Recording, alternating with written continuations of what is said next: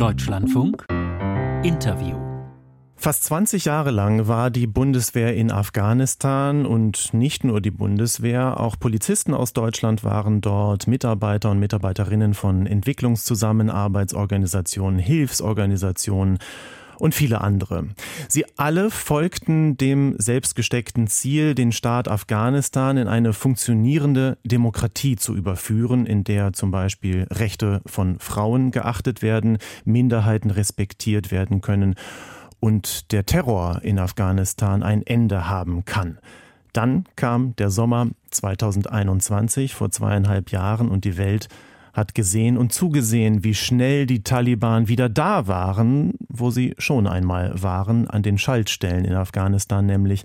Sie haben die Kontrolle über das Land rasend schnell wieder zurückgewonnen.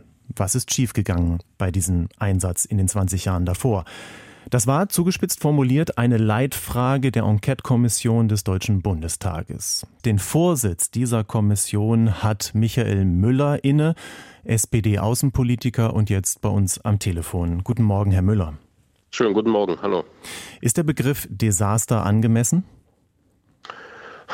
Es kommt darauf an, woran man es misst. Ähm, ich habe das äh, auch deutlich gemacht, ähm, wenn man es an dem Ziel misst, äh, langfristig ein anderes Afghanistan zu organisieren, einen Staatsaufbau zu organisieren, da muss man ganz klar sagen, dass wir daran gescheitert sind.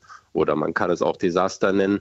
Wenn man es daran misst, was man über 20 Jahre auch für viele Menschen erreichen konnte, was ja teilweise, soweit ich es mithören konnte, in Ihrem Bericht auch dargestellt wurde, dann sind viele Dinge auch geglückt. Die Bundeswehr nennt 59 tote Soldaten. Welcher andere, welch anderer Begriff als Desaster würde einem denn da einfallen? Das ist, das ist natürlich ein Punkt, den man nicht wegdiskutieren kann und nicht darf. Und das tut auch niemand. Es ist das erste Mal gewesen, dass nach dem Zweiten Weltkrieg deutsche Soldaten in einem Kriegseinsatz waren. Nichts anderes war es. Und es hat 59 gefallene Soldaten gegeben. Und das ist natürlich eine, eine bedrückende Situation, mit der man sich auch auseinandersetzen muss. Und das spielt auch eine entscheidende mhm. Rolle in unserem Bericht und natürlich auch für die Zukunft. Wie gehen wir auch damit um, dass es so viele Opfer, so viele verwundete, traumatisierte Soldaten gegeben hat. Und Ehrlichkeit ist da zwingend der erste Baustein, um damit vernünftig umzugehen. Apropos Ehrlichkeit, Herr Müller, ich, es gibt einen Satz, ähm, also viele Sätze natürlich in den vielen Seiten dieses Berichts. Ich zitiere mal einen Satz. Eine fortlaufende selbstkritische Bestandsaufnahme hinsichtlich der sehr hochgesetzten Ziele, deren Realisierbarkeit und dem dafür notwendigen Ressourceneinsatz hat nicht ausreichend stattgefunden. Herr Müller, wie erklären Sie sich die Weigerung, über 20 Jahre lang nichts dazulernen zu wollen?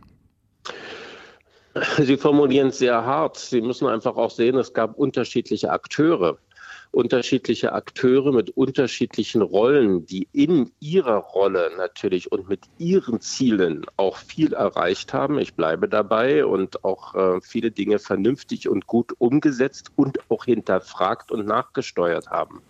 Das, worauf sich dieser Satz bezieht, ist, dass genau diese unterschiedlichen Ziele, Lagebilder oder auch Fehleinschätzungen und äh, Versäumnisse nicht zusammengeführt wurden zu einem einheitlichen Lagebild und das dann an einer zentralen Stelle, egal ob im Kanzleramt oder im Parlament, es nicht eben aufgrund einer gemeinsamen Lageeinschätzung auch wieder zu gemeinsamen neuen Beschlüssen äh, gekommen ist.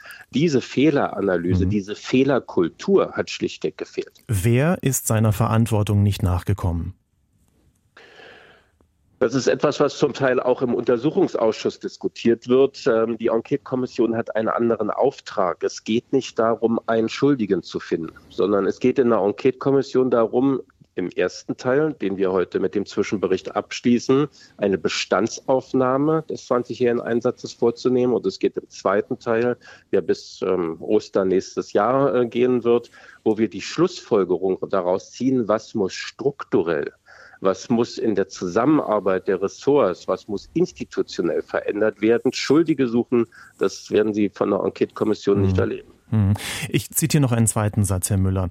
Äh, eine Auseinandersetzung mit der Kultur, Geschichte und Traditionen Afghanistans hat nicht in notwendigem Maße stattgefunden. Das ist so ein Satz, da bleibt einem ja auch der Mund offen stehen. Äh, wie kann das sein?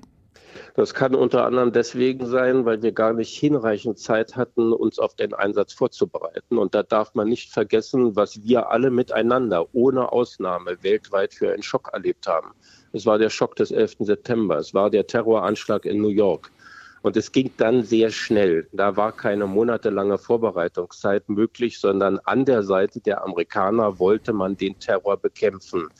Es hat ähm, durchaus Wissen über Afghanistan gegeben. Aber was wir dann vor Ort vorgefunden haben, wie Macht- und Sozialstrukturen sind, Entscheidungswege, wie die Kultur dieses Landes, die Traditionen funktionieren, das ist etwas, worauf wir uns nicht vorbereiten konnten. Mhm. Und was dann, das ist die Kritik der Enquete-Kommission, auch wieder im Laufe der 20 Jahre nicht mehr aufgearbeitet wurde.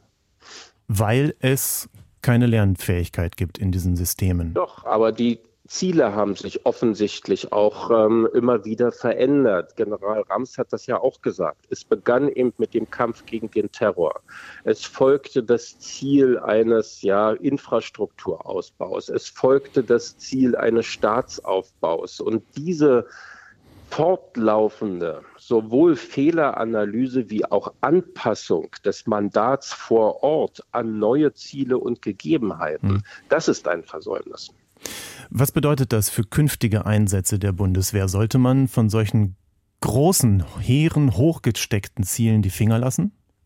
Das muss nicht sein, wenn man entsprechend sich vorbereiten kann, wenn man ähm, die eigenen Ressourcen, Ziele, Möglichkeiten hinreichend geprüft hat und der Meinung ist, man kann diese Dinge auch erreichen, dann kann man natürlich auch mit diesen großen Zielen in ein Land gehen.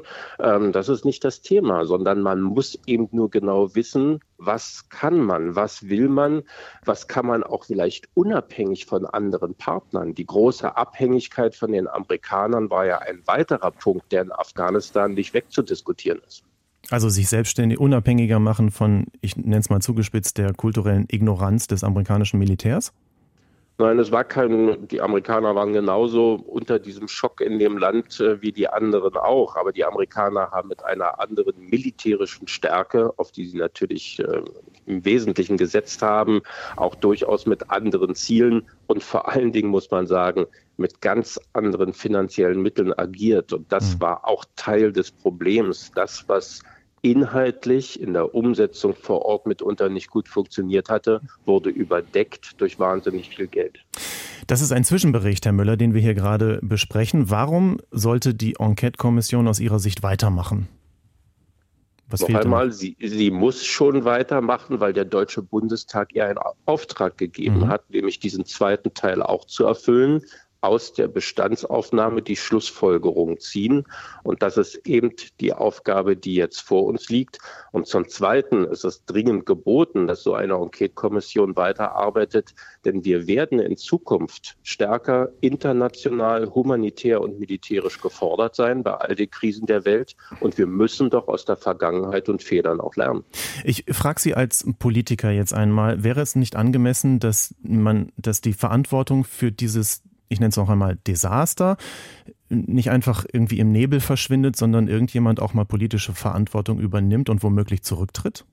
Und ich sage es Ihnen nochmal, dass genau das in einem anderen Gremium aufgearbeitet wird, nämlich im Untersuchungsausschuss. Und dass möglicherweise Dinge dann auch vorgelegt werden vom Untersuchungsausschuss, der mm, zu Konsequenzen führen kann, wobei man sehen muss, dass eben auch die meisten Akteure dieses 20-jährigen Einsatzes nicht mehr in politischer Verantwortung sind. Und manche leben nicht mehr. Gut, das kommt dann noch erschwerend hinzu.